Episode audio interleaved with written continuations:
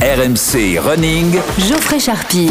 Salut à tous et bienvenue dans RMC Running, le podcast de tous les passionnés de la course à pied. Avec notre globe trotteur préféré, la plus belle mèche de France qui va faire trembler Séville d'ici 5 jours, c'est le coach Yohan Durand. Salut Yo-Yo Salut, ça va? Ouais, bah c'est à toi qu'il faut demander ça, ça va Pas trop stressé? Non, ça va, écoute. J'ai l'habitude maintenant. hein. Eh oui, C'est pas le forcément. premier. Hein. Forcément, on va parler de la fin de ta euh, non, préparation euh, dans un instant, Johan, mais une question essentielle pour commencer ce podcast, le bronzage, il est encore de qualité ou pas? Ah, tu veux m'énerver d'entrée de podcast, toi? Ça fait 5 jours qu'il pleut au Portugal. Ça sert à quoi de venir dans un pays où soi-disant il y a du soleil pour prendre 5 jours de pluie? Ok, mais tu sais qu'il Ah fera là là. chaud à Séville là. Bah tant mieux.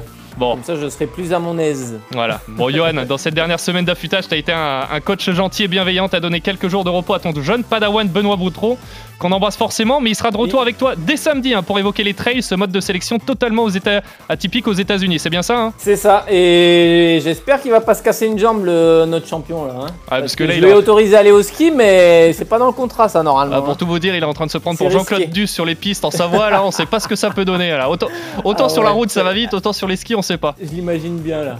mais on l'embrasse. Encore une fois, merci à toute la communauté RMC Running pour les chiffres qui augmentent chaque semaine. Vous êtes de plus en plus nombreux à nous écouter et à nous suivre. Vraiment, merci beaucoup. N'hésitez pas à vous abonner sur les plateformes de téléchargement de podcasts et à laisser des commentaires. Ça nous aide à grandir. RMC Running hors série cette semaine car il était impossible de passer à côté du plus grand meeting indoor du monde. C'était ce week-end à Liévin avec des stars, des champions, des records. Et pour en parler, on va recevoir Benoît Campion, membre du, Tempo Run Club et qui a couru le 2000 mètres à Liévin, une distance totalement atypique. Il va revenir avec nous sur cette course, sur ses ambitions olympiques et sur son parcours. Oriane Mitton, journaliste du TRC, sera également avec nous pour euh, tout débriefer. Que faut-il retenir de cet euh, événement Qui s'est mis en avant? Vous saurez tout. La séance de la semaine sera en rapport avec le profil de Benoît, Johan. Vous le comprendrez dans quelques instants. Et je sais que l'intitulé te plaît. Prendre Ah. des risques le jour d'une course, est-ce une bonne idée? En un mot, Johan, oui ou non? Et on débriefera tout à l'heure. Là, il faut que je donne ma réponse? Euh, je veux un oui ou un non. Est-ce que c'est une bonne idée de prendre, euh, de prendre des risques? Joker. D'accord, Joker. Bon. on le verra tout à l'heure. Alors enfilez vos baskets, attachez vos lacets, on va se réchauffer en salle et surtout, on va partir manger des Welsh. Allez, c'est parti jusqu'au Maté qui va essayer de suivre comme il peut. Grant Holloway qui a pris l'avant jusqu'au Maté qui se bat, c'est très bien, il termine deuxième jusqu'au Maté. Grant Holloway qui l'emporte en 7 secondes 34. Rappel 4,49,99. C'est la meilleure performance mondiale de tous les temps de Kenisa Bekele. Eh bien non, 4,51,24. On célèbre Crestan, le Belge qui mène les commandes, qui mène cette course et qui va entamer ses dernières lignes droites aux commandes avec Garcia qui le suit comme son nom. Benjamin Robert va-t-il pouvoir tenter un truc? Non, ça va être trop court. Et si, et C'est si, ouais, j'y crois. Benjamin Robert qui termine en troisième position avec euh, la victoire de euh, Barrega qui va prendre quasiment un tour au retardataire. Le chrono à l'arrivée 7.31 seconde et 38 centièmes. Femkebel est seul au monde, du moins au-dessus du lot, pas seul au monde. Femkebel qui va remporter, va avoir un œil sur le chrono stratosphérique. 49-64, meilleure performance mondiale de la saison. Elle améliore de 5 centièmes de seconde son chrono. Ah, ça fait plaisir. Oh. Ça fait plaisir cette petite musique, Johan. Qu'est-ce que t'en penses? Pierre Bachelet, quoi. Et voilà, je sais que t'es là musicalement parlant. Ouais, supporter du Lens. Toi?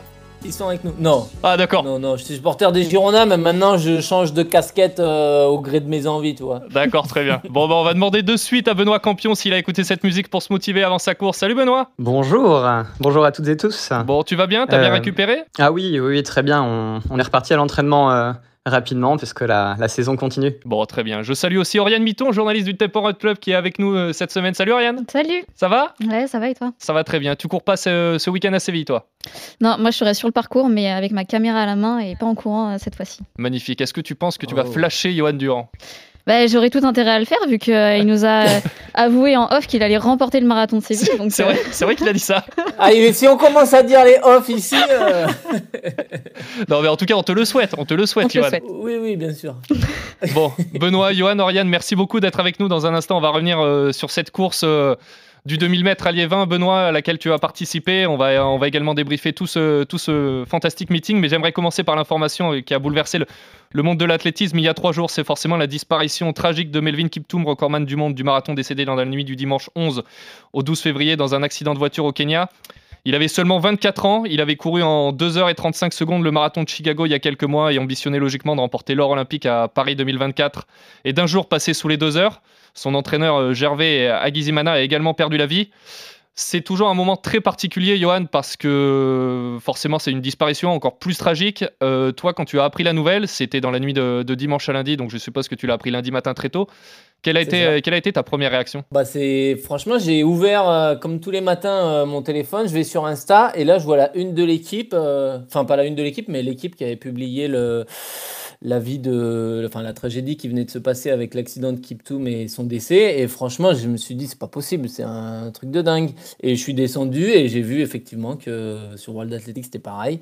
Et ouais, non, c'est une vraie tragédie. C'est une, enfin, c'est quelque chose de, de terrible. Euh, c'est un destin difficile parce que ce mec-là, tu, tu, tu sentais qu'il avait un potentiel énorme, que c'était euh, c'était devenu le crack de la distance, que ça serait peut-être le, premier homme à passer sous les deux heures euh, dans une course euh, officielle. Et, voilà, mort du jour au lendemain comme ça dans un accident de voiture, c'est vraiment un destin tragique. Et puis il y a bien évidemment aussi son entraîneur.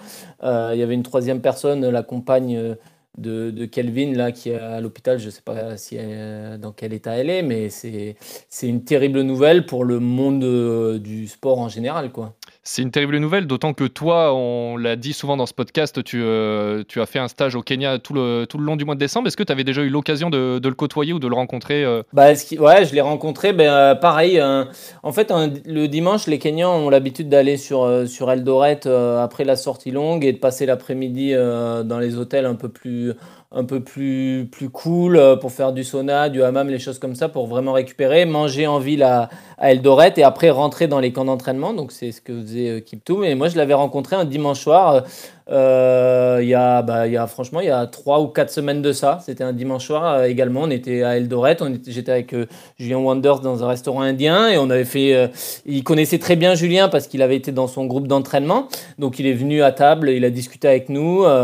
Euh, on a fait une photo, euh, une photo tous ensemble avec, euh, il y avait Johan Koval, il y avait Julien, il y avait sa sœur, enfin, on était, on était nombreux et vraiment quelqu'un d'accessible.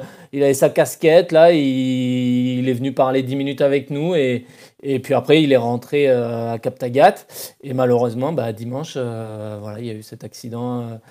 après cette journée à Eldoret. Donc, ouais, c'est terrible. Et, et, après, la vraie difficulté, c'est qu'il quand j'y repense, euh, l'état des routes au Kenya, c'est quand même mm. euh, assez problématique. Ça roule vite. Il y a des, c'est quand même relativement dangereux et c'est pas le premier à souffrir d'un accident de la route. Et, c'est vrai qu'il euh, il y a peut-être aussi le, le, le, fait qu'au Kenya, c'est quand même très compliqué de, de, rouler comme ça. Il faut vraiment rouler à des, à des allures réduites parce que c'est très très dangereux, très accident, accidentogène. Ouais. Hmm.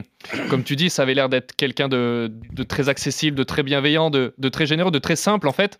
Et, euh, mais nous, on n'a pas la chance de le connaître avec, euh, ou de l'avoir rencontré avec Oriane ou, euh, ou avec Benoît. J'aimerais juste m'attarder juste sur son profil d'athlète. C'était un garçon qui bornait beaucoup, qui bornait plus de, plus de 250 km par semaine, voire 300. Là, je crois qu'il allait s'aligner sur le marathon de, de Rotterdam euh, début avril. Rotterdam, ouais, en avril. Toi, on sait que tu n'es pas un apôtre euh, de la quantité. Est-ce que vous aviez échangé sur cet aspect? Est-ce que vous aviez évoqué un petit peu vos différents euh, points de vue sur sur la, sur la qualité et la quantité? Non, moi j'en ai, j'en ai jamais parlé avec lui parce que je le connaissais pas assez, mais c'est vrai que euh, c'est un peu euh, euh, dans la mentalité kenyane. Après, je pense que Kiptoum avait le profil du coureur avec une carrière pas à la Eliud Kipchoge. Je suis pas sûr qu'à 37 ans, 38 ans, il, se voyait encore courir. Tu vois, je pense que c'est quelqu'un qui s'est dit je hmm. monte très tôt sur marathon, je vais avoir une carrière, je sais pas, de, de 7-8 ans, tu vois, et c'est le genre de profil de coureur qui a 30 ans euh, euh, sont, sont usés, tu vois. Et c'est vrai que du coup, bah, ils peuvent encaisser des volumes euh, relativement conséquents parce que derrière, ton plan de carrière, il est relativement court. Tu te dis, bah, vas-y, je me mets, je me mets KO pendant, pendant 5-6 ans, je me mets à la planche.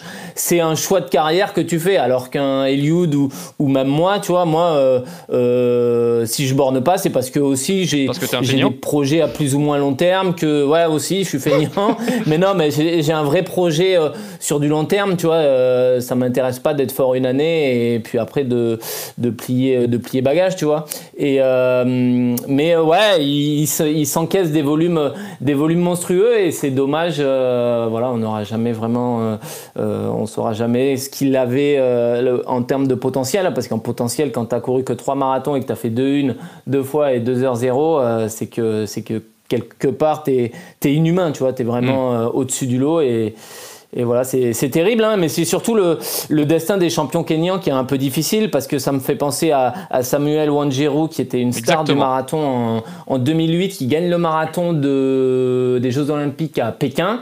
Euh, je sais pas, il devait avoir 24 euh, ans, il me semble, de mémoire. Il avait déjà gagné euh, euh, 3, 3, ou 4 majors à cet âge-là, à 24 ans. C'était un futur crack. Et il est mort, euh, chute de balcon. Enfin, on n'a jamais su vraiment s'il avait chuté, si on l'avait aidé, si on l'avait tué avec, en le poussant ou si c'est qu'est-ce qui s'était réellement passé. Mais il est décédé en 2011, donc à 26 ans. Il y a des destins comme ça qui sont, qui sont parfois tragiques. Ouais. ouais. Exactement. Donc euh, forcément, toute la communauté RMC Running euh, pense à la communauté kenyane euh, et à la famille de, Kelvin Kiptoum, de Melvin Kiptoum, à ses proches et à sa, famille. C'est difficile d'enchaîner dans ces, conditions, Johan, mais j'aimerais aussi, en un mot avant, de parler de Liévin avec, avec Oriane et Benoît, que tu nous fasses toi un petit point sur ta, sur ta préparation. On l'a dit, on est à 5 jours du marathon de Séville. Là, actuellement, tu es au Portugal, il fait pas beau, on le sait, tu es dégoûté, voilà, le, le bronzage est en train de perdre en qualité. Euh, mais est-ce que tu peux nous donner un petit, est-ce que tu peux nous donner un petit peu de, de, de tes nouvelles? T'es pas quelqu'un de stressé? Là, on a vu sur sur ce travail que tu euh, que tu faisais encore des, des derniers rappels d'allure, mais ça va être quoi le programme, voilà, jusqu'à jusqu'à dimanche? Euh, Bah, ça va être quand même de la fraîcheur. Hein. Euh, là, j'ai fait une dernière séance aujourd'hui de, de, fractionner pour faire c'est ça un petit un petit rappel. Mais là, maintenant, on est demain, on est mercredi, on arrive on arrive à J-4, donc là, c'est vraiment faire de la fraîcheur, du jus, commencer à se mettre dans sa bulle, à commencer à penser à, ne rien oublier euh, le jour du marathon. Hein, je le répète souvent, mais c'est important de, faire sa to-do list pour vraiment euh, arriver le jour J le plus sereinement en ayant vraiment tout, coché et pensé à tout. Donc euh, là, voilà, c'est commencer progressivement à rentrer dans ma bulle, à me concentrer sur, sur ce que je vais faire dimanche, connaître les allures, les temps de passage. Là, le, boulot est fait. Donc voilà, maintenant il me tarde, il me tarde, il me tarde d'y être, mais la préparation s'est bien passée. Et puis Oriane m'a vendu une grande soirée dimanche soir, donc euh, là je suis motivé comme jamais. Pourquoi Pour le marathon Pour la soirée? pour, la, bah pour, vite terminer ce marathon pour aller à la soirée avec Oriane. D'accord, très bien. Oriane, tu peux donner le programme de dimanche soir ou pas? Pour l'instant, il n'est pas vraiment officiel, mais on sait qu'il y a quelques boîtes de nuit qui sont déjà euh, qui ont déjà été contactées pour, euh, pour organiser ça correctement. Voilà, toute la communauté RMC Running, on vous invitera avec ma prime de course vu que je vais gagner le marathon. D'accord vous serez euh, gracieusement invité. Alors attention, on, est donnera l'adresse dimanche soir. La communauté Running est de plus en plus nombreuse, hein, Johan. Donc euh, s'il va falloir que tu payes pour tout le monde, ta prime de course, elle peut vite être dilapidée. C'est pas grave, c'est le bonheur de faire plaisir.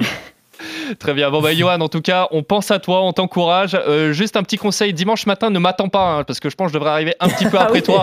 Donc, ne va pas attraper froid ou un coup de soleil. Voilà, on, se retrouvera dimanche soir en boîte de nuit avec Oriane et tous les membres du TRC. Je t'attendrai avec une chaise roulante. Voilà, très bien. Parce que je sens que tu vas mal marcher. Oui, oui, euh, prends-en pas une pour moi, mais prends-en une, euh, prends pas une pour toi, mais prends-en une pour moi, ce sera mieux. Bon, en tout cas, merci à tous les trois d'être là. On va se lancer dans ce débrief du, du meeting de Liévin. Samedi 10 février, il y avait 13 médailles olympiques, du coup, 95 médailles mondiales présentes dans les Hauts-de-France. Au on a eu droit à trois records du meeting, huit performances mondiales de l'année, mais trois records de France. On va en parler dans un instant. On va débriefer, euh, on va débriefer tout ça avec Benoît. Mais Benoît, euh, je rappelle Benoît Campion qui est avec nous dans, euh, dans RMC Running cette semaine. Est-ce que c'était une course que tu avais prévue depuis longtemps Le meeting de Liévin, c'était un passage obligatoire tout au long de ta saison? Obligatoire, non, mais c'était un objectif, effectivement. la saison en salle, on le sait, nous, elle est très courte. Elle dure un mois.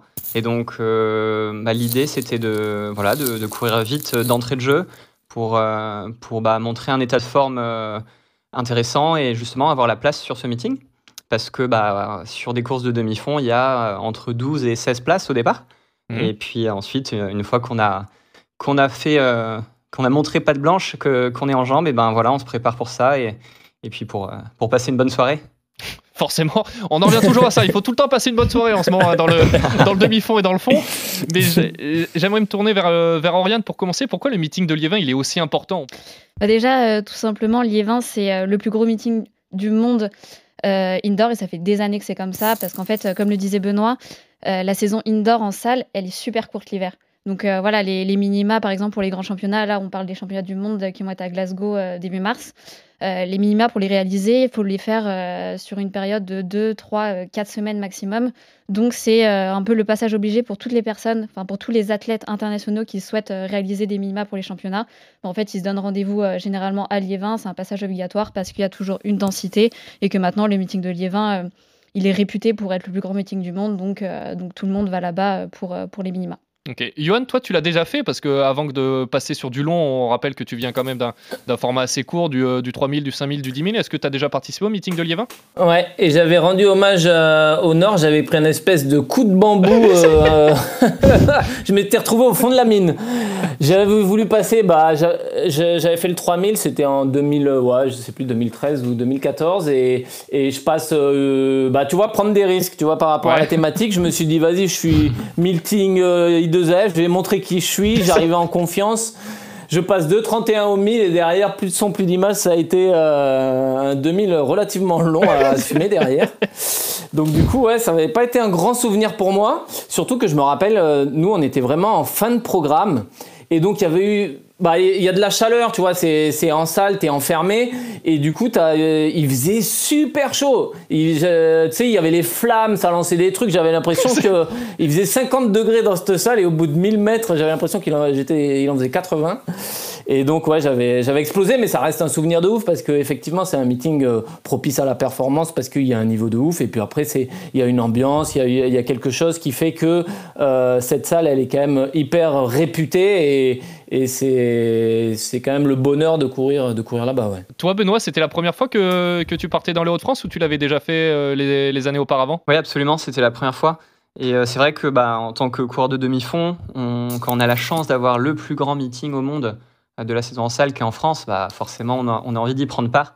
Donc voilà, ça faisait, ça faisait quelques temps que j'y pensais. Et puis, bah, c'était vraiment l'objectif de la saison, là, de, de pouvoir, euh, de être aligné. Et donc, euh, et donc euh, bah pour, pour moi, c'est la deuxième fois seulement je faisais un meeting World Indoor Tour Gold, c'est-à-dire le plus haut niveau mondial de, de, de l'hiver. Et donc, eh ben, c'est quelque chose qui est très important, je pense, pour se construire aussi d'un point de vue mental. Euh, c'est-à-dire que euh, c'est euh, énormément d'expérience d'un coup. C'est des courses d'un niveau, d'un niveau demi-finale mondiale hein, ou demi-finale olympique. Hein. C'est vrai que bah, Jean-Pierre Wattel, on en, on en, parlait juste avant, les courses, elles sont très bien montées. C'est, le directeur du Elles sont équilibrées, c'est ça absolument. Et donc en fait, bah, son objectif, c'est de faire le plus gros plateau possible. Et donc de faire des courses qui sont équilibrées et qui vont aller vers de la performance. Et on, se voit, on voit bien chaque année que, bah oui, il y a des records du monde, mais parce qu'il euh, y a les bons coureurs euh, qui sont euh, sur ces courses. Et puis, bah, les bons pacers, la bonne ambiance, le bon public. Hein. le public de Liévin est absolument formidable. On sent qu'il se passe quelque chose dans cette salle. Et donc, forcément, ça pousse vers la performance.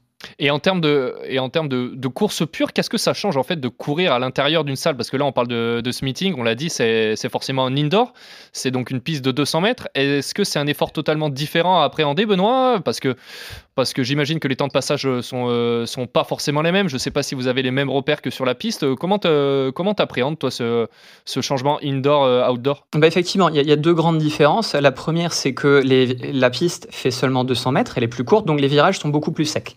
Euh, donc c'est pas exactement la même foulée euh, qu'on va pouvoir adopter en salle et en plein air. C'est pour ça que les records du monde bah, sont plus rapides en plein air qu'en salle. Et la deuxième chose, c'est que comme les virages euh, sont, sont, très courts, et ben les lignes droites aussi sont courtes et pour dépasser c'est très compliqué. D'où l'importance euh, cruciale euh, du placement euh, lors de la saison en salle, d'autant plus qu'en plein air. En plein air, il y a 100 mètres pour se replacer si jamais on veut remonter. en salle, c'est 50 mètres et donc bah, ça fait très juste. Donc voilà, c'est la vraie différence, elle est là. Et euh, d'où l'intérêt de prendre des bons départs lors de la salle. Euh, la transition, elle est toute trouvée. Donc, du coup, on va commencer par, par évoquer ta course, Benoît, que tu as disputée à 22h40. Voilà, c'était un peu tard, un samedi soir. C'est quand même un horaire particulier euh, pour courir. Tu as fini septième d'un 2000 mètres. Voilà, une distance totalement atypique remportée par l'Éthiopien euh, Lamesha Girma en 4,51-23. Il a longtemps été sur les, euh, sur les bases de la meilleure performance mondiale de tous les temps. Au final, il n'a pas réussi à, à l'avoir. Toi, Benoît, tu as fini en 5,04-55. Comment tu analyses ta course à froid? Est-ce que tu es content de toi? Plutôt satisfait. je vais expliquer pourquoi. c'est tout simplement une semaine auparavant, moi j'étais à Boston pour courir un 1500 mètres. donc pareil, un, très grand meeting. Et bah, le, l'aller-retour que j'ai fait en, quelques jours a quand même pas été facile à gérer pour récupérer. Euh, c'est-à-dire que ce qui fatigue les athlètes, euh, ça peut paraître un peu surprenant, mais c'est pas les courses, c'est vraiment les déplacements entre les compétitions. C'est-à-dire qu'on enchaîne, hein, comme on a mmh. dit, la saison elle est courte et donc euh, tous les cinq jours, voilà, on, va à gauche à droite. Et il se trouve que j'avais pas de très bonnes sensations physiques. j'avais pas de, pas de super sensations, pas de super jambes à l'approche de la course. Néanmoins, là où je suis assez satisfait, c'est vraiment dans, l'engagement que j'ai eu et puis bah, dans le fait d'être allé au combat quand même. C'est-à-dire que bah, je me suis pas laissé en fait euh, euh, me dire bah mince, euh, j'ai pas de jambes aujourd'hui, donc bah, je vais je vais assurer. Non non, j'ai quand même voulu aller aller jouer quelque chose, aller m'engager dans cette course. Et puis, ben, à, l'arrivée, bon, je prends une septième place. Je fais un chrono qui est qui est correct. Mais surtout, voilà, c'est cette idée de d'enchaînement de, de, courses, d'enchaînement de, de, déplacements et de quand même avoir réussi à faire quelque chose euh, et à être acteur euh, de cette course. Hmm. Tu passes aux 1000 mètres, donc au, donc au milieu de la course en, en 2.30.90 et tu finis en 5.04.55. On sent un petit peu que tu cales sur la fin. Tu penses que c'est dû à l'enchaînement des voyages euh, parce que du coup tu fais, tu fais une deuxième partie de course moins rapide que la première. Tu penses que c'est, tu penses que c'est lié à ça? Oui, je pense. Alors effectivement, hein, moi j'aime bien, j'aime bien finir fort. Euh, c'est-à-dire que ma, ma, première course de la saison, j'ai vraiment fait l'inverse. J'ai premier deux tiers de course un peu en contrôle et dernier, dernier 500 mètres très rapide. Et là, effectivement, bah voilà, j'avais pas, j'avais pas euh, ce petit, euh, cette force dans les jambes là pour, pour en remettre. Mais euh, voilà, c'est lié à ça. Mais si c'était à refaire, je le referais parce qu'aller courir à Boston, c'était aussi une superbe expérience. Euh, ces courses-là, ce sont des courses exceptionnelles. Hein. Quand on court contre des champions du monde, contre les meilleurs coureurs au monde, eh ben, euh, on en apprend beaucoup. Et euh, ce qui est important aussi lors de cette saison en salle, c'est de prendre de l'expérience pour cet été, parce que cet été va être très important. Mm. Et ce que j'ai vécu lors de ces deux courses, au-delà du résultat brut, eh ben, ça va me servir énormément pour, pour la suite. Donc euh, voilà, euh, j'ai fait euh, une performance à Boston où j'ai fait une petite erreur, où je me suis pas assez engagé. Ben justement, le week-end suivant à Liévin, j'ai voulu y aller. Et peut-être que je le paye un petit peu sur la fin de course, mais je suis beaucoup plus satisfait, fier de la façon dont j'ai couru à Liévin. Et bah voilà, à la fin, à la fin, c'est qui a les meilleures jambes. Bah, le week-end dernier, c'était pas moi, mais en tout cas, je vais, je vais y travailler pour que l'année prochaine, ça, ça ait une issue différente. Bien sûr. Oyan, je ne sais pas si tu as vu la course. Je sais qu'Oriane, pour en avoir discuté avec elle, a regardé la course de, Benoît que tu, connais, que tu connais forcément très bien parce que vous faites euh, tous les deux partie du, TRC. Est-ce que tu as été surpris par sa course? Qu'est-ce que tu en, as, que en as passé? Le 2000 mètres, c'est une distance totalement atypique. Hein. Personne ne fait ça normalement. C'est, euh, quand même assez surprenant. Tu as, été, euh, as retrouvé le Benoît que tu connais? Bah, pour le coup, c'est vrai qu'on est habitué à voir euh, Benoît courir toujours, euh, toujours avec panache. Donc là, quand on, quand on le voit passer en 2,30 au 1000, on sait que, on sait que c'est, c'est le Benoît qu'on connaît. donc, euh, donc pour le coup, pas, déçu, pas déçu de ce qu'il a pu faire et, et à l'image de ce qu'il fait depuis, depuis quelques années, on est sur un Benoît qui a, qui a beaucoup progressé et, et qui peut viser dans les prochaines années et en particulier cette année quelque chose, quelque chose de grand. Ok. Toi, Johan, tu as réussi à avoir le meeting malgré tout? Euh, On a regardé, ouais. Après, c'est vrai que le, 2000, c'est quand même une distance euh, plutôt atypique qui est rarement courue. Donc, c'est vrai qu'on manque parfois pas mal de repères. Euh, c'est pas mal hein, pour les milers, les coureurs de 1500 qui veulent, qui veulent bosser la résistance. Mais c'est vrai que pour le coup, bah, si tu manques un peu de fraîcheur, si tu arrives un petit peu moins euh, moins en forme, un petit peu fatigué, bah tout de suite euh, tu le payes, euh, tu le payes cash. Donc effectivement c'est peut-être pour ça que sur sa deuxième deuxième partie de course il est un peu plus en difficulté. Mais c'est vrai que c'est comme c'est atypique aussi, c'est pas simple à gérer. Tu vois sur 1500 quand tu as tes repères, généralement on se le divisait en trois. Donc tu as le premier 500, après tu as le 1000 et après tu as le dernier 500. Mhm. Là sur un 2000 les repères sont différents. Tu as le premier 1000 et puis après le deuxième c'est différent. Hein. C'est pour ça que c'est peu couru, mais ça peut être intéressant dans l'hiver de le faire, je te dis, ouais, pour bosser euh, la résistance, quoi. Ok. Tu l'as dit, les, repères sont différents. Dans un instant, Benoît, on va, s'intéresser à ton profil. Mais j'aimerais qu'on s'intéresse un petit peu à, quelque chose de fantastique pour les téléspectateurs ou pour, euh, les spectateurs. C'est le fameux lief technologique, la fameuse Wave Light. Donc, c'est ces diodes de couleur hein, qui, qui s'allument pendant la course, vert ou bleu, suivant, euh, je crois que si tu vas chercher le record de l'épreuve ou le record du monde. Euh, Benoît, je vais me tourner vers toi pour commencer. En tant que moi, j'ai regardé le, meeting chez nos confrères de, l'équipe. Je trouvais ça fantastique parce que ça nous permettait d'avoir voilà une, une visu sur les allures euh, mondiales et sur les allures potentielles euh, d'un record. Mais en fait, je me dis, est-ce que ah, ah, pour toi, Benoît, qui te, qui connaît par cœur, pour, euh, pour toi, par exemple, Johan, qui te, qui, connaît par cœur, est-ce que, ça vous, aide vraiment, en fait? Est-ce que, vous, euh, est-ce que vous y trouvez vraiment une utilité, Benoît? Oui, euh, absolument. Il y a aussi pour le lièvre que c'est très intéressant. C'est-à-dire que pour un meneur d'allure, euh, avoir euh, tout simplement au sol l'allure qu'il doit tenir, bah ça, ça, permet d'être beaucoup plus régulier. Et donc, ça dédouane complètement de cette, de ce, de cette vigilance qu'on doit avoir vis-à-vis du chronomètre, vis-à-vis de, de, la régularité de la foulée. Ben voilà, là, c'est automatisé. Et après, pour les coureurs, effectivement, bah, ça donne un, un petit côté bah, comme si vous aviez un adversaire à côté. Et euh, je trouve qu'on retrouve avec la lumière euh, vraiment l'essence même euh, de notre sport qui est la course contre soi-même. C'est-à-dire que bah, vous allez tous les deux être au départ du marathon de Séville. Bah, L'idée, c'est pas d'aller faire la course contre Johan. L'idée, c'est d'aller chacun battre son record à soi. Et bah, cette wave light qui est qui est, qui est mise sur des allures euh, qui euh, nous correspondent en général, parce qu'on peut demander à l'organisateur de mettre l'allure qu'on souhaite euh, avant la course, eh bien, ça permet vraiment voilà, d'aller essayer de se dépasser, d'aller d'aller d'aller chercher voilà, son objectif à soi, il est matérialisé. Et donc, bah, c'est comme si vous aviez un adversaire jusqu'au bout, jusqu'à la fin de la ligne d'arrivée. Et donc, ça, c'est super pour la performance. On a vu que ça a beaucoup aidé pour pas mal de, performances de records du monde qui ont été réalisées récemment. Mm. Et est-ce que tu peux expliquer euh, aux éditeurs, parce que je pense qu'il y en a beaucoup qui ne sont pas forcément euh, familiarisés avec, euh, cette, technologie-là, quel est l'intérêt en fait que dans ta course, là, il y avait deux ou trois lièvres, je ne sais plus, mais est-ce que tu peux expliquer l'intérêt en fait qu'il y ait encore des lièvres physiques alors que tu as cette wavelight qui t'accompagne finalement toute la course? Eh bien là, pour, nos amis cyclistes qui nous écoutent, ça doit paraître évident, mais même en course à pied, on a une résistance de l'air qui s'oppose à notre déplacement.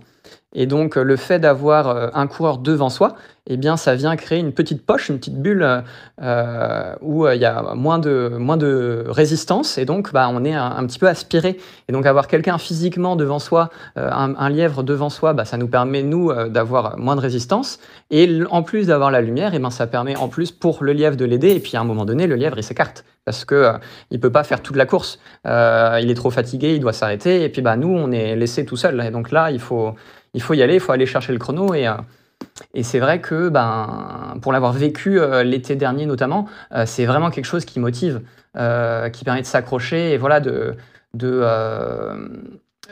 faire la course. En fait, ça reste un jeu jusqu'au bout parce qu'on a envie d'aller d'aller battre ces petites diodes lumineuses qui sont à côté de nous. Benoît, tu viens de dire, ça reste un jeu, tu as parlé d'inspiration, je suis désolé, mais là, il y a une comparaison avec Mario Kart qui va venir assez rapidement. Euh, c'est un petit peu cette idée, Johan, je ne sais pas si toi, tu as déjà couru avec, avec ces fameux Wave Light, mais ça... Non. Non, jamais? Bon, bah alors, non, jamais. Bah, je vais pas te poser de questions. Jamais, mais je, je, pense quand même que c'est révolutionnaire. Ouais. Je pense que ça a aidé à pas mal de records du monde parce que c'est vrai que ça, ça aide de ouf. Hein. Euh, ça aide vraiment les lièvres à se caler sur l'allure. Et plus les distances sont longues, et moi qui faisais du 5000 à l'époque, tu perds de la lucidité du 3,5 au 5 tu vois les panneaux tous les 200 parce que tu avais un chrono qui tournait mais franchement tu sais plus où est-ce que tu es et sur quel temps tu dois être tu vois tu cours euh, bêtement mécaniquement alors que là avec la wave light bah enfin tu sais exactement à la seconde près si tu es en avance enfin tu c'est simple il suffit de regarder pour savoir si tu es en avance ou en retard sur ton objectif et sur ce que tu dois faire donc euh, euh, franchement ça ça aide vraiment surtout sur les distances sur les distances longues ouais. Benoît, au-delà de ce, de ce meeting de Liévin, euh, j'aimerais qu'on prenne quelques minutes pour un, pour un petit peu mieux te, te découvrir. Tu étais licencié depuis deux ans au, SATUC Toulouse Athlé, mais il me semble que tu vas revenir sur tes, sur tes terres bretonnes et disputer les prochaines courses avec le maillot du, du Stade Brestois, c'est bien ça? Oui, absolument. Euh, ben, pour me, me présenter rapidement et résumer un petit peu, il y, a, y a cinq ans, moi j'étais en troisième année de médecine, j'avais fait un parcours classique et puis, et puis je me souviens être à la bibliothèque universitaire et me dire, ben mince, qu'est-ce que ça aurait pu donner le sport de haut niveau si je m'étais investi davantage, si j'avais fait des choix différents, notamment après le bac. Et j'ai décidé de partir aux États-Unis pour faire du sport universitaire. Donc j'ai étudié un master là-bas. Ok de préparation physique et surtout bah, j'ai couru beaucoup. Euh, j'ai beaucoup progressé et en 2020 en, rentrant en France, et eh ben, euh, eh bien, après dix années au Stade Brestois Athlétisme, euh, j'ai cherché un groupe d'entraînement de haut niveau. Et ce groupe-là, bah, je l'ai trouvé auprès de Sébastien Gamel à Toulouse, avec des athlètes internationaux qui avaient, déjà des, super résultats, aux côtés desquels je voulais continuer de progresser. Et donc, euh, euh, bah, depuis, euh, depuis 2021, j'avais signé à Toulouse pour vraiment bah, voilà, rejoindre le groupe aussi, porter le même maillot qu'eux en championnat, c'était, chouette. Et puis, bah, finalement, je pense que si vous connaissez des Bretons, vous savez bien que c'est difficile de nous, de nous arracher à notre bout de rocher là-bas.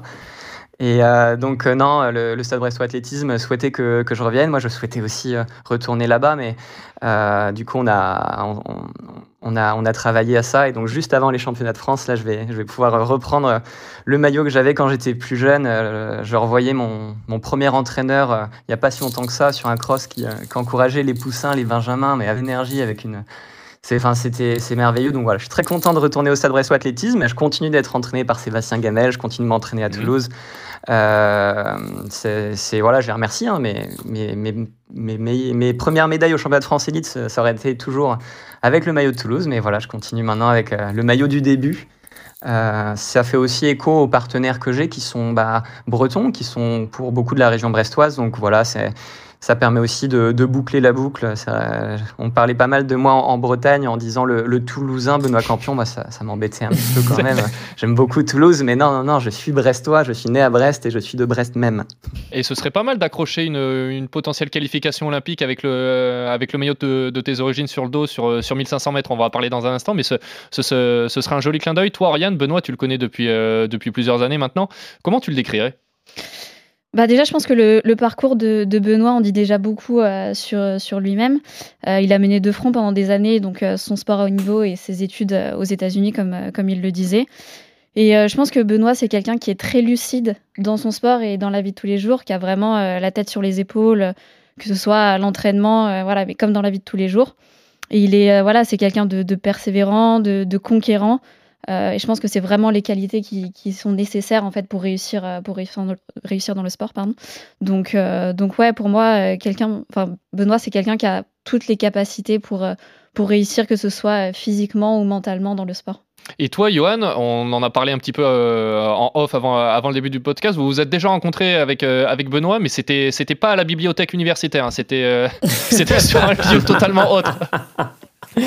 non, ça va, c'était à la boulangerie. Oh, eh, oui, mais t'as acheté, quoi à la boulangerie? C'est ça la question, Yoann. Mais, mais chocolatines, oh qu'est-ce que je te dis C'est pas possible. Non, non, mais c'est vrai que après moi, je le... on se connaît moins, mais euh, c'est vrai que moi, je connais bien son, son groupe d'entraînement. Hein. Je connais très, très bien son, son entraîneur Seb Gamel. Euh, je, je, connais euh, les athlètes avec qui il s'est entraîné et j'ai vu sa progression, surtout de seconde en seconde. Et c'est vrai que tu sens qu'il y a un potentiel assez énorme. Alors malheureusement pour lui, il fait une épreuve, euh, le 1500 mètres français, qui est comme, bah, comme le marathon, comme, euh, comme même le 800 mètres, qui est quand même euh, assez relevé en termes de densité d'athlètes capables de, de, faire les minima.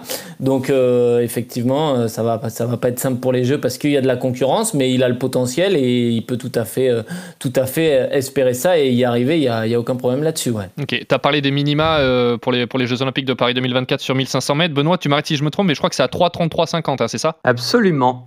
Le fameux chiffre. Exactement.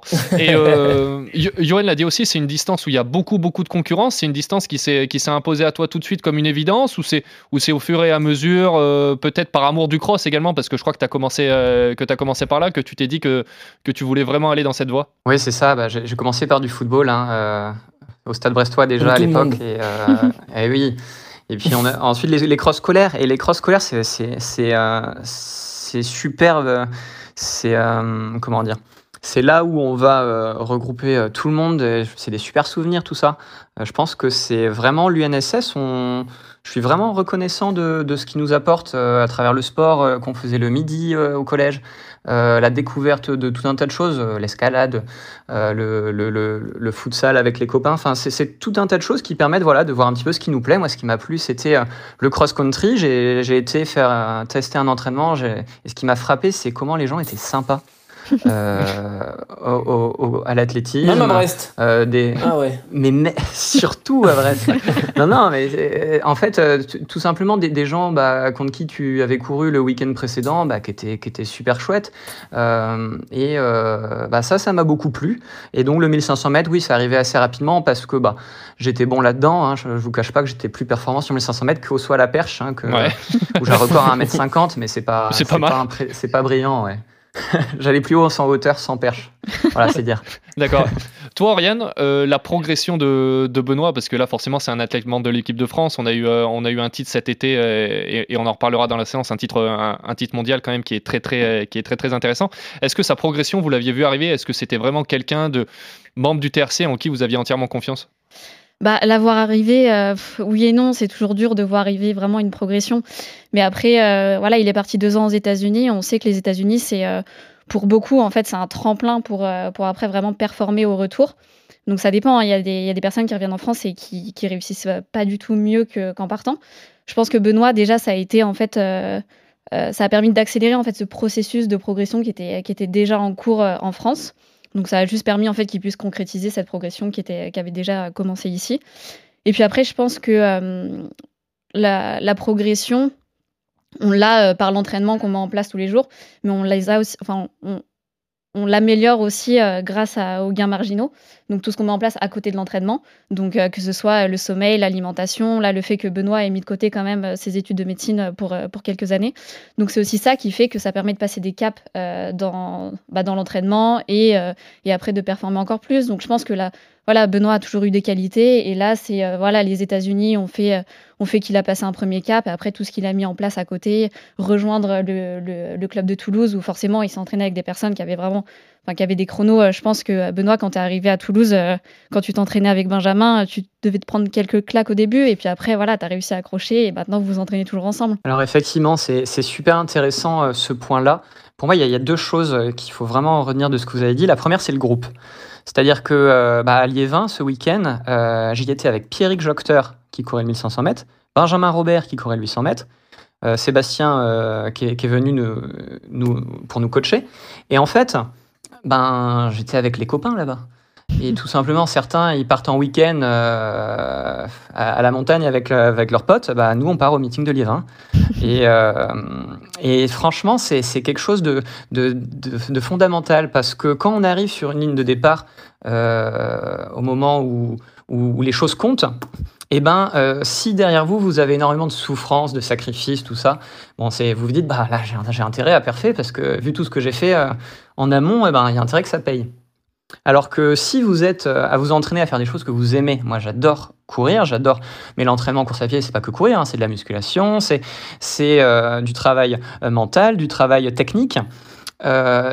si vous le faites avec des gens que vous appréciez, que vous passez des bons moments, eh ben c'est beaucoup moins difficile. C'est même plutôt chouette.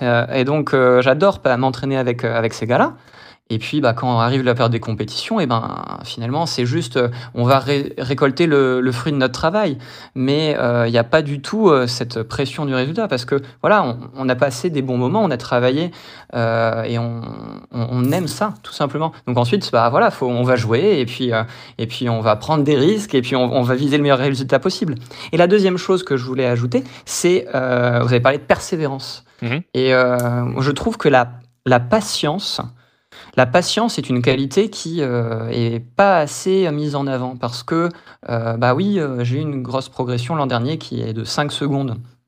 Euh, si on regarde les chronomètres. Ah, sur Mais en 1500, fait, euh, sur la 1500 liste, mètres, c'est énorme. Euh, Pour C'est l'instant, énorme. pour l'instant, ton RP, du coup, il est à quoi? Parce qu'on a dit les minima olympiques, c'est à 3,33. À 3,34. 3,34. Ouais, il y a 50, euh, c'est quoi? C'est dixième ou centième à aller chercher?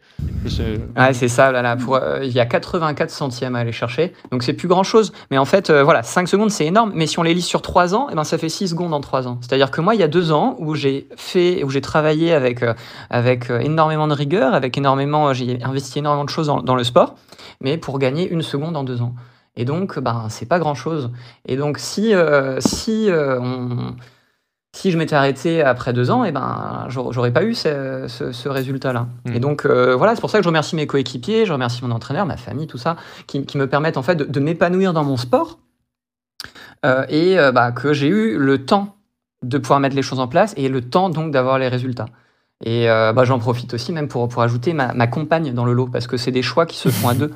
Bien sûr. Et c'est pas toujours facile euh, parce que voilà, les, les, les, euh, les moments chouettes dont je parlais, c'est des stages d'entraînement en Afrique du Sud avec les copains. Bah voilà, là, on- nous on y est tout seul. Mais euh, aller, euh, aller euh, on partage l'effort aussi. Bah, quand voilà, ça, va, ça veut dire faire du sport de haut niveau, ça veut dire bien manger, ça veut dire avoir un emploi du temps qui est, qui est calé en fonction de ça. C'est-à-dire que euh, toute notre journée est orientée pour être performant à l'entraînement. Et donc, bah, il y a plein de choses qu'on fait pas ou qu'on fait différemment. Et donc, c'est des choses qui se font à plusieurs avec toute une équipe. Et donc, voilà, ça prend du temps de construire toutes ces étapes. Et parfois, eh ben, il manque un petit truc, ça prend pas. Mhm. Et donc, il faut du temps pour que bah, toutes les pièces s'assemblent et que ça marche. Euh, bah, c'est- voilà, c'est pas à toi que je vais expliquer ça, Johan. Je pense que voilà, il y a des fois où tu avais super bien travaillé et ça n'a pas marché. Et puis, bah, finalement, tu as eu le résultat un an, deux ans après. Quoi. Non, non, mais comme tu le dis, c'est ça, c'est la patience. hein. C'est prendre plaisir dans sa pratique et être patient et tôt ou tard, ça, ça perce, quoi. Euh, Be- Benoît, pour terminer sur ton profil, on a Oriane qui, qui représente le TRC euh, aujourd'hui qui est avec nous et, et je le remercie. Mais on a également Charles Perrault euh, qui, est, qui est bien connu des auditrices et des auditeurs du podcast qui m'a appelé hier et qui m'a confié que tu étais très méticuleux, Benoît, sur tout ce qui était lié à la, à la diététition, la nutrition et que tu avais même un diplôme sur ces sujets. C'est bien ça? Bah alors, euh, avec, les... avec les études de médecine, effectivement, j'ai des bases quand même euh, sur la compréhension du corps humain, de la physiologie. Euh, C'est-à-dire que j'essaie vraiment de comprendre mon entraînement et, au niveau de l'alimentation, ça se matérialise pas dans, dans mon approche qui est utilitariste. C'est-à-dire que je vois vraiment l'alimentation comme quelque chose qui vient euh, re-remplir le corps. C'est-à-dire je vide, je remplis. Euh, de quoi je vais avoir besoin aujourd'hui? Eh bien, euh, c'est ce que je vais manger. Et euh, ensuite, bah, qu'est-ce que j'ai utilisé à l'entraînement? C'est ce que je vais, ce, que je vais venir remettre. Mais l'idée est vraiment dans le timing. C'est-à-dire que les aliments qu'on ingère, c'est une chose, mais quand on les prend, c'est peut-être la chose la plus importante. Et donc, eh ben, toutes, toutes ces connaissances-là, bah, ça me sert effectivement à, essayer d'optimiser la performance. Et c'est vrai que je suis extrêmement rigoureux, extrêmement méticuleux. Euh, parce que euh, bah voilà, moi j'ai eu une période quand même de 2-3 ans où je m'entraînais pas trop parce que voilà, j'étais parti dans les études de médecine et, euh, et ben, en revenant, je me suis dit bah mince, les autres ils sont plus forts que moi donc bah faut que je fasse les choses mieux. donc j'ai essayé, je sais pas si je l'ai fait mieux, euh, mais en tout cas je- j'essaie vraiment de comprendre euh, pourquoi je fais les choses. Et ensuite, eh bien, euh, quand je vais manger quelque chose, oui, pour euh, revenir sur l'alimentation, eh ben, euh, c'est parce qu'il y a un but derrière. Mm. Après, bah, évidemment, il faut quand même garder un petit peu de plaisir aussi. Euh, et donc, euh, il y a aussi cet aspect-là. Mais je dissocie les deux. C'est-à-dire qu'il y a des choses que je mange parce que j'en ai besoin et des choses que je mange parce que j'en ai envie. Euh, voilà. Toi, Johan t'es le seul breton qui boit pas 3 litres de bière par semaine, en fait. Ah, effectivement, l'alcool, par contre, c'est euh, quasiment jamais. hein. C'est-à-dire, ça doit être peut-être une fois par an. Euh, parce que euh, le fait d'avoir été aux États-Unis, où l'alcool est interdit jusqu'à 21 ans, fait vraiment prendre conscience du bah, que que c'est pas quelque chose de, de normal, de naturel, euh, de de- d'avoir un verre d'alcool à table. Et euh, quand on est dans la rue aux États-Unis, il faut, il faut, on peut pas avoir euh, une canette euh, euh, et l'arborer dans la rue. Il faut la couvrir avec du carton parce que c'est interdit. Donc en fait, ça fait vraiment prendre conscience du côté, du côté, du côté euh, pas automatique. Et du coup, euh, quand moi je suis revenu en France, et ben voilà, je, je fais, je vais, au- je vais au même, euh, je vais au même bar que les copains. Je vais peut-être aussi aux mêmes endroits. Néanmoins, bah voilà, moi je, je prends des Perrier 30, je prends des boissons sans alcool, et en fait, il y en a de plus en plus, ça se développe énormément. Donc vraiment, l'alcool, c'est vraiment un, un sujet. je trouve, où il y a beaucoup de choses qui se font par automatisme. Et Mhm. quand on s'interroge sur est-ce que j'ai vraiment envie de, de cette boisson ou pas, et ben on se rend compte qu'il y a pas mal d'alternatives. Oriane, Johan, le Perrier tranche, c'est c'est validé. C'est bien aussi. Hein. oui, c'est très bien. Je vois très bien Johan se trimballer à Bergerac en train de cacher sa bouteille de Montbazillac. Là, j'imagine la scène, c'est quand même Dans un sachet en carton. exactement. C'est que- ça. c'est quand même Moi, assez si formidable. mon père me voit cacher la bouteille de vin, il me, il me renie. Ah ouais, ouais, je pense. Je- là, il y a, là, il y a, là, il y a plus d'héritage. Euh, Benoît, on va analyser en quelques minutes derrière les, euh, les différentes performances euh, qu'il y a eu à Liévin ce week-end. Mais quelles sont les prochaines échéances pour toi? Quelles sont les prochaines courses pour euh, pour aller chercher les minima? Eh ben là, on va euh, directement enchaîner sur le championnat de France euh, en salle, à Miramas. L'objectif, voilà, moi j'ai fait deux fois troisième les deux dernières éditions. L'objectif, c'est de faire euh, encore mieux euh, cette année. Et puis euh, ensuite, on va faire une petite pause Ok. bah, de quelques jours. hein. et on va partir s'entraîner en Afrique du Sud, avec les copains toujours. Euh, et puis ça va être vraiment mai-juin où il faudra courir vite, très vite, pour aller chercher les minima. C'est là que ça va se jouer. Et puis dans l'éventualité où on serait plus de trois Français à courir ces minima, et ben, ça va se jouer au championnat de France. Donc euh, voilà, comme euh, ça va se jouer à la régulière avec euh, 12 bonhommes sur une ligne de départ. Et puis le les trois premiers qui arrivent, et ben, qui vont au jeu. Tout simplement. Ok. Et ben en tout cas, on te souhaite, euh, on te souhaite de les accrocher ces minima. On l'a dit, la concurrence est rude, mais euh, sans alcool, en connaissant bien son corps, en s'y- en- en s'hydratant. Ça, ça te fait rire, ça, Johan. hein Ça- Ça me plaît. voilà. Et ben en tout cas, on te souhaite, euh, on te souhaite le meilleur. Benoît, tu restes avec nous parce que dans quelques instants, on va passer, on a passé à la, à la séance, mais on vous avait promis un débrief complet du meeting de Liévin, donc je vais me tourner vers, vers Oriane pour analyser tout ça. Pour rappel, il y a eu trois records de France. Il y a eu Azedine Ab sur 1500 mètres en 3,34,39 qui a effacé le record de Mehdi Bala qui détenait depuis 2009 en 3,34,71. Pour information, si ça vous parle pas trop, les allures sur 1500 mètres, ça fait un passage au kilo en 2,22. C'est pas mal avec, euh, avec un finish. Je vous encourage si vous n'avez pas vu les, les images d'Azedine, la dernière ligne droite, elle est juste exceptionnelle pour aller, pour les, pour aller chercher cette victoire et ce, et record de France. On a Agathe Guillemot également sur 1500 mètres sur la même distance en 4,04,64 euh, qui a obtenu elle les minima pour les, pour les mondiaux en salle de Glasgow début mars. Et Yanis, euh, Yanis Méziane, âgé de 22 ans, record de, France en salle espoir du 800 mètres, euh, une 46,08, ça fait pratiquement du euh, 27 km/h euh, durant, euh, durant 800 mètres et euh, il a explosé son ancien record personnel qui était de 1,49,53 et ça le classe quatrième meilleure performance euh, française de tous les temps. Oriane, tu as regardé ce meeting parce qu'on échangeait un petit peu pendant, euh, pendant la soirée. Quelle est, quelle est la performance qui t'a le, le plus impressionné? Bah, franchement, ce serait dur à dire parce que euh, trois records de France, je pense que ça parle, euh, ils parlent pour eux-mêmes. Et euh, au final, euh, Asdin, euh, bah, record de France, mais aussi il gagne le meeting. Donc quand on gagne un meeting, euh, enfin quand on gagne le plus gros meeting international euh, indoor, je pense que ça a une saveur un peu particulière aussi. Euh, Agathe, euh, record de France, mais aussi il faut pas oublier que fin janvier, elle a déjà battu le record de France sur mile en indoor. Donc si elle bat un record de France à chaque fois qu'elle fait une compétition, je pense qu'elle a pas fini de, de nous surprendre. Et après, Yanis, pareil, hein, c'est un peu plus passé inaperçu parce que c'est un record de France euh, U23. Mais euh, c'est quand même un record de France euh, quasiment de 3 secondes. Mm. Euh, il a que 22 ans. Euh, donc je pense que euh, c'est l'un des plus prometteurs. Donc pour le coup, sur ces trois performances-là, c'est vraiment, c'est vraiment énorme. Donc euh, après, je pense que si on parle un peu des autres disciplines, moi c'est le 3000 mètres femmes aussi qui m'a un peu, euh, Ouais. qui m'a un peu impressionné. Ça se gagne en 8-17. Je suis Pas une mal. ancienne coureuse de, de 3000, donc euh, je vois ce que ça représente. Et là, je me dis que je me serais pris euh, un peu plus de deux tours, donc euh, ça fait quelque chose quand même. mais, euh, mais en tout cas, je trouve que pour les Françaises, il y, a- il y a une super dynamique en ce moment. Même, je crois que la semaine dernière, il y a eu 12 records de France sur, sur toutes les disciplines confondues, que ce soit sur la route, en salle, etc. Donc, on est en année olympique. Il y a une vraie bonne, une vraie bonne atmosphère en ce moment sur, sur l'athlétisme français. Donc, Mm. donc c'est cool. Toi, Johan, il y a quelque chose qui t'a qui t'a plu sur ce meeting en particulier? Tout. Tout ce que j'ai vu. non, non, euh, non, c'est vrai que bah, là, elle a bien dit, euh, elle a tout, tout bien résumé. Après, c'est vrai que bah, moi, en tant que, que ancien coureur de 1500, euh, j'ai été bluffé par ce qu'a fait, euh, par ce qu'a fait Asdin. Battre le record de France de Mehdi Bala, enfin, moi qui étais de la génération juste après Mehdi, ça reste, ça restait pour nous une légende un peu. Et, et c'est vrai que voilà, là, il bat le record de France. L'an dernier, il fait, il fait top 11 au, au- il fait finaliste, il fait 11e de la finale des championnats du monde. Donc là, il y a encore une progression. Attention, là on peut le classer plus des adversaires qui, qui tombent un par un pour des affaires de dopage ou autre. Mm. attention, Asdin, il commence à, à potentiellement pouvoir prétendre à, un top, top 5, top 6 aux Jeux Olympiques. Donc ça m'a ça m'a bluffé, c'est un, un bel hiver pour lui. Donc fort. Et puis ouais, après Agathe, hein, Agathe moi ça me, ça me bluffe. Enfin, honnêtement, c'est une fille, moi il y a un an et demi, je la, je la connaissais pas, elle faisait de l'heptathlon. Et aujourd'hui, euh, euh, elle, bat, le record de France, elle court 4... 4-4. Non, non, c'est impressionnant. Et comme tu as dit, elle a battu le, le mile, là, le 1500. Ça progresse chaque année, chaque sortie. Euh, c'est régulier. Donc, où est-ce qu'elle va s'arrêter? C'est pareil. On a, euh, on a hâte de, voir la suite. Et puis après, bah, Yacine, ouais, Yacine, là, je suis pas surpris parce que l'année dernière, euh, c'est un petit monstre, lui, et il peut faire très mal aussi, ouais. Hmm.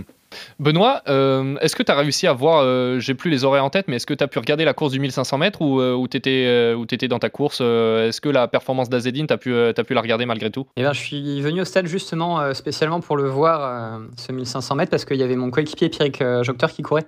D'accord. Donc euh, voilà, ça permettait de rentrer un petit peu dans, dans, dans l'ambiance. Effectivement, c'était une, euh, une, très très belle course euh, qui avait l'air vraiment fluide. Donc bon voilà, c'était ça, ça, mettait dans l'ambiance et ça donnait envie d'aller courir derrière. Effectivement, hein, ce, ce meeting-là, quand tu vois qu'à chaque course il y a un record national.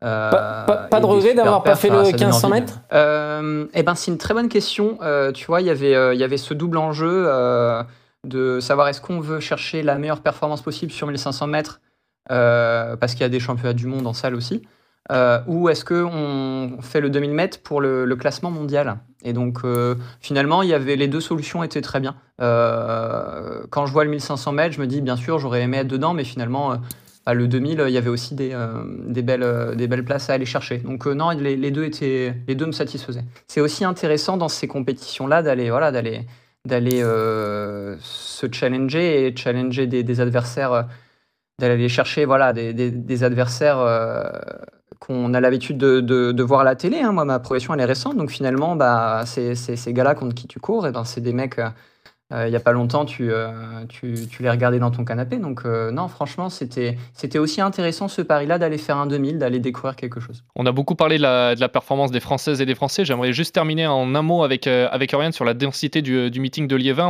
On l'a vendu et c'est la vérité, comme quoi c'est le plus gros meeting indoor au monde. Mais cette année, est-ce que ça manquait pas un petit peu de, de densité? C'était moins hype, il y avait moins de non ronflants. Par exemple, alors ça reste dans l'athlétisme, mais pas dans le demi-fond ou dans le fond. Il n'y avait pas d'Armand Duplantis ou de, ou de Jacob euh, Ingebrigtsen. Est-ce que c'est est-ce que un peu désolant cette année ou ça reste malgré tout un événement euh, juste merveilleux? Malgré tout, je pense que ça reste quand même le plus gros meeting euh, mondial de, de, la saison. Et puis pour les Français, ça a très bien fonctionné aussi, donc ça, on peut pas s'en plaindre. Mais c'est sûr que c'est peut-être un niveau un peu en dessous de ce qu'on a pu connaître auparavant. Euh, mais après, il faut pas oublier qu'on est en année olympique. Euh, le calendrier de beaucoup d'athlètes a été, a été modifié. Benoît, par exemple, a pris la décision de quand même euh, courir un hiver, ce qui n'est pas le cas de tous les athlètes qui préfèrent, qui préfèrent se préparer pour la saison estivale, pour cet été. Donc, euh, donc c'est pas étonnant en soi que, que voilà, certains, certains athlètes soient pas là cet hiver. Et je pense que dès l'année prochaine, on retrouvera encore un très très gros niveau à Liévin. Et on retrouvera Johan Durand qui viendra défendre et qui viendra prendre sa revanche un petit peu sur ce, sur ce 3000 mètres qui lui est resté en travers de, en travers de la gorge. J'ai fait, fait une croix dessus, hein, je te rassure. oui, mais Johan, j'aimerais juste, euh, j'aimerais juste faire 10 secondes avec toi. Tu as encore un record de France euh, qui n'a pas été battu ce week-end et ça, tu en es particulièrement fier. Ah, record de France Master, ouais, super, ça me fait une belle jambe. Du, 5 km. Je te jure, je la déteste cette catégorie. La première fois où on m'a appelé sur le podium, je voulais pas y aller. On m'a forcé à y aller, j'ai dit non, je monte pas, je suis pas Master. Mais ça me gave c'est comme quand j'étais jeune, quand euh, tu vois un podium, t'es senior, enfin, je, quand t'étais euh, dans les courses seniors, des fois, t'as les classements U23, t'as les classements espoir au France de Cross, des trucs comme ça. Et ça, ça me gavait parce que je me considérais comme un senior, tu vois, un jeune senior, mais j'avais pas envie d'aller chercher un classement. Et là, alors, un classement pour les vieux, encore pire. Autant qu'on nous mettent dehors et qu'on court avec les, en déambulateur, quoi. Et eh ouais, c'était ton pote, c'était ton pote Johan Koval qui, au 5 km de Charenton, a failli décrocher ce, ce record. Mais bon, il est à toi, Johan tu le gardes encore quelques années. Voilà, ah quelques semaines, il est pour toi. Je le brandis tous les matins, j'y pense quand je me lève. Voilà, bon bah reste concentré parce que Oriane, messieurs, vous avez été parfait, mais maintenant on va jouer à prendre des risques. RMC. La séance. Et là, vous vous dites pourquoi ils abordent cette thématique aujourd'hui? Parce qu'on a l'invité idéal avec nous. Il s'appelle Benoît Campion. Benoît, tu as remporté l'or cet été sur 1500 mètres aux Jeux mondiaux universitaires qui se déroulaient en Chine. Tu l'avais annoncé avant la course. Tu venais, tu venais pour gagner. Donc ça a été chose faite. Donc bravo. Tu l'as fait en 3.38.61. Une course parfaitement maîtrisée de, A à Z. Mais tu as quand même déclaré en interview euh, d'après-course avoir mis une énorme attaque à 800 mètres de l'arrivée. Donc dans quelques instants, on, veut avoir l'avis Johan Durand sur ça. Est-ce que prendre des risques sur une course, c'est une bonne ou une mauvaise chose? Mais j'aimerais que tu nous racontes un petit peu cette course qui s'est déroulée en, Chine cet été. Est-ce que c'était prémédité pour toi? Est-ce que c'était prévu dans le plan de base? Ou est-ce que tu t'es dit oula devant ça court ça court pas assez vite, je vais mettre mettre une immense cartouche? Eh bien, euh, on en a parlé euh, le midi euh, avec mon entraîneur. On, on, discute un petit peu. On aime bien on aime bien on aime bien papoter à ce sujet. Et puis, euh, on, hésitait entre deux options. Euh, celle-là, elle me plaisait beaucoup parce que euh, tout simplement, je, je, me sentais très bien en Chine et j'avais vraiment envie de, de, de, faire quelque chose. Et, et si vous voulez, dans, dans, les courses de championnat, ça, parfois, voilà, tout le monde se regarde, on est un petit peu lent, et puis finalement, voilà, ça va accélérer progressivement et finir très très très vite à la fin. Hmm c'est le schéma classique. Et euh, bah moi, voilà, j'avais dit que je, voulais gagner. Euh, j'avais pas dit que j'allais gagner. Mais en tout cas, moi, mon état d'esprit, c'était voilà, je, voulais la première place. Et donc, j'ai regardé un petit peu, euh, un petit peu les adversaires que j'avais. Et euh, il y avait des très bons finisseurs. Des, des, gars qui vont très vite sur 800 mètres. Et donc, je me suis dit, bah, tout simplement, juste avant la course, Sébastien m'a rappelé. Et puis, je lui ai dit, bah, écoute, voilà ce que je vais faire. Euh, je vais faire comme, comme ça. Et puis, il m'a donné quand même un ou deux petits conseils euh, dans, dans ma besace euh, avant d'y avant aller. Et puis, bah, tout simplement, l'idée, c'était d'emmener tout le monde sur un tempo régulier, un peu, un, peu rapide, mais pas tant que ça, mmh. pour que ça court un petit peu, que ça ventile, mais que euh, que ce soit un peu euh, monotone comme rythme. Et euh, brutalement, c'était prévu à 800 mètres de la ligne. j'ai regardé l'écran géant, j'ai vu que les deux adversaires que j'avais cochés, ils n'étaient pas placés dans ma foulée. Et du coup, bah, j'ai mis, mis une grosse boîte. Et l'idée, c'était vraiment qu'en 3 secondes, ils aient perdu la course et que bah, tout soit dans mes mains. En fait, j'avais un 800 mètres à faire le plus vite possible et je savais qu'à partir de ce moment-là, j'étais en forme pour faire un dernier 800 mètres euh, bah, en 1,52. C'est exactement les, voilà, tous les temps de passage à partir de ce moment-là, c'est exactement ce qu'on avait imaginé. Donc finalement, oui, c'est un risque, mais en fait, on se connaissait très bien et le risque, il était mesuré parce que bah, finalement, on, a fait exactement ce qui était prévu. Donc euh, c'était super, hein, ça ne dépendait plus que de moi. Voilà, j'ai fait un contre-la-montre de 800 mètres où j'étais focalisé juste sur, euh, sur bah, tout mettre, tout mettre, tout mettre. Et puis, euh, et puis ben, voilà, ils sont jamais revenus parce que euh, dans ce genre de course-là, quand on laisse, quand on laisse hmm. une seconde ou deux secondes, c'est très dur de revenir.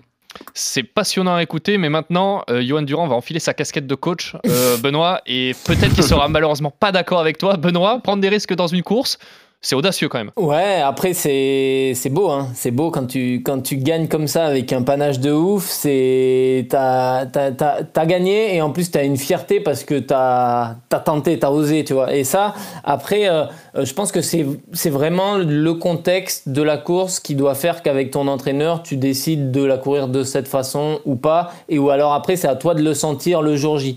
Tu vois, euh, ça me rappelle le coup de poker de, de Pierre-Ambroise Boss au championnat du monde à à Londres en 2017 la course, tu l'as refait euh, dix fois et il la gagne pas dix fois. C'est juste que, euh, enfin, il la gagne, euh, il la gagne peut-être même plus.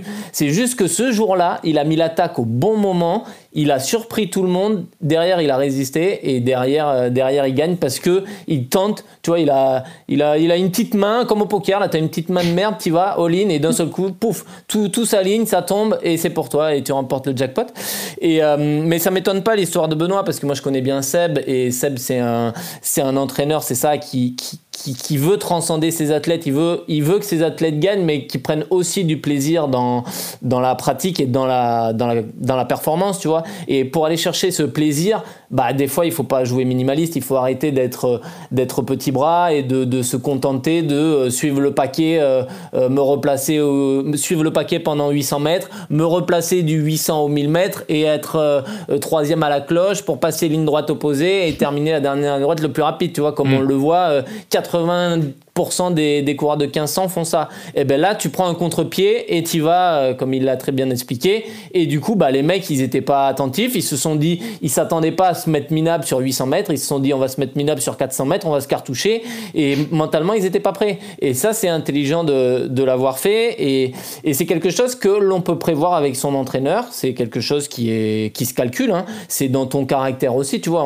Il faut savoir que ça, peut se tenter.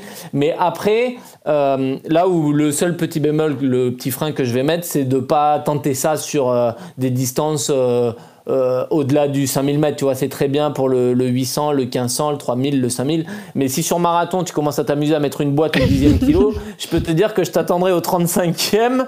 Euh, c'est pas simple.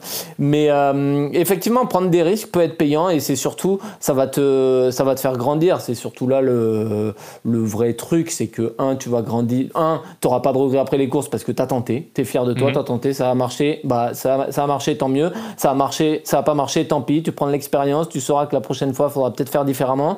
Mais quelque part, tu auras appris et tu te construis comme ça mentalement. Et, euh, et puis, comme, comme je l'ai dit, hein, quand tu gagnes comme ça avec des coups de poker, bah, la course, euh, elle te reste gravée à vie. quoi. Alors, Johan, tu sais que tu es excellent. Ah, comme toujours, voilà, sais. Parce que tu as fait une transition parfaite. On a enquêté au sein de la rédaction d'RMC Running euh, et au sein de la rédaction du TRC. Je vais pas balancer son prénom, mais, mais je remercie Oriane qui m'a envoyé un petit extrait tout à l'heure et qui m'a dit Oui, mais tu sais, Geoffrey Benoît, il n'en est pas à son premier coup d'essai de mettre, euh, de, mettre des, euh, de mettre des attaques comme ça d'un seul coup qui étaient totalement imprévues ou prévues suivant la course. Et elle m'a envoyé un petit extrait. On est au championnat de France à Albi en 2020. Je vous propose d'écouter ce qui se passe. Benoît Campion pour le stade brestois qui a placé une très grosse accélération après 400 mètres de course pour prendre euh, quelques longueurs d'avance. 3,40-63, c'est la perf qu'il a réalisée cette année. Euh, Benoît Campion euh, pour le, stade brestois. 58 secondes sur le dernier 400 mètres pour Benoît Campion. Grosse, très grosse accélération pour l'espoir du stade brestois qui est parti seul dans cette finale du 1500 mètres. Il va falloir tenir et on va voir si ça va payer le stade brestois. Benoît Campion qui va être avalé par euh, le peloton parce qu'au passage sur la ligne il y aura la cloche les 400 derniers mètres. Bon, vous avez compris, euh, c'est pas passé ce jour-là, Benoît. et vraiment, pour avoir euh, vu, la course, et Oriane euh, aura sûrement peut-être une question à te poser là-dessus. Tu sautes vraiment à 500 mètres de l'arrivée, mais l'accélération, elle est juste fulgurante. C'était la même configuration qu'en Chine. tu t'es dit, tu t'étais dit, c'est pas passé à Albi, donc ça va passer au mondiaux universitaire. Ah, bah, entre les deux, il y a quand même trois années de, travail. Et euh, en fait, euh, je me, souviens très bien de cette course. J'étais complètement cuit en fin de saison. J'arrive au championnat de France et je me dis, bon, bah voilà, j'ai plus rien dans les jambes. Euh, ma seule façon de gagner, c'est de surprendre les mecs. Ok. Et donc, à la régulière, je savais que je ne pouvais pas jouer. Et donc, là, franchement, c'était pour m'amuser, quoi. J'avais envie de m'amuser. Et la différence avec les jeux universitaires, c'est que là, par contre, je savais que j'étais fort et je voulais, euh, je voulais toujours m'amuser. Mais euh, là, j'y allais avec, euh, en, ayant, en ayant vraiment la, conviction que ça allait marcher. Et je pense que c'est important dans ces moments-là. c'est tellement un investissement qui est gigantesque, ce qu'on fait. quand on arrive sur une finale d'un championnat, bah, c'est très intime, c'est-à-dire que bah, va montrer qui on est. Et qui on est, euh, dans ces moments-là, bah, face à ces, enjeux, ces événements, on peut, on peut avoir peur, c'est possible. Et on peut aussi bah, se, se, laisser euh, porter par l'événement et être transcendé par, par le moment qu'on vit. Et euh, bah voilà, moi je, moi j'aime m'amuser, c'est-à-dire que j'ai commencé le sport parce que je trouvais ça mais splendide, que je trouve, enfin voilà, c'était après l'école, j'allais, j'allais, j'allais jouer au foot, j'allais jouer, j'allais courir. Et euh, ben voilà, même si on fait du haut niveau plus tard, et eh ben ça reste un jeu. Hmm. Et euh, c'est ça que je retiens, moi, peut-être des meetings de Boston et des meetings de Liévin auxquels j'ai pu participer ces deux dernières semaines. C'est que les meilleurs athlètes au monde, ils sont cool, ils sont tranquilles et ils vont, euh, bah, ils vont jouer. Et ça ne veut pas dire qu'ils prennent les choses à la légère. Hein. Ça veut dire que dans leur travail, eh ben, il y a toujours cette notion de de, bah, de, de, de, se régaler. Enfin, quand même, on a de la chance, on a des gens qui viennent nous voir, qui viennent nous encourager. On a... Et le seul travail qu'on a à faire, c'est d'aller franchir la ligne le plus vite possible. C'est quand même top, non? Ouais, c'est pas mal, c'est pas mal. Après, Johan, t'es excellent, t'es cool, mais euh, tu joues pas un dimanche à Séville, tu pars pas à 2,30. Non, hein. non, c'est ça. Il y, a des distances où il faut quand même essayer de respecter son plan initial parce que, tu vois, sur, sur marathon ou sur semi, c'est vrai que c'est quand même ultra important d'avoir son, son, schéma de course. Et, après, tu as, différents plans, hein, parce que suivant comment ça se passe, euh, suivant comment répondent les, gens, les jambes au 15, 20e kilomètre, tu, tu adaptes ton plan en fonction de ce que tu as prévu en plan B ou en plan C.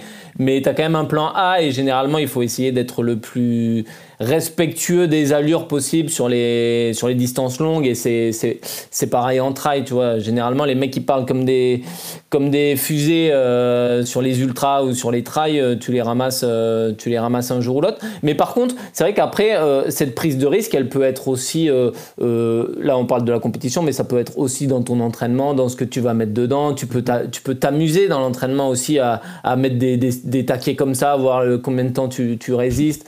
Il y a plein de, plein de, choses à faire et je sais que euh, j'en parle parce que je connais bien Sébastien et, je l'ai déjà vu faire des inventer des séances où euh, euh, des fois sur un tu partais sur un 400 il te disait du du 300 au 200 je veux que tu mettes une sacoche de, l'espace et après le dernier 100 tu finis cool.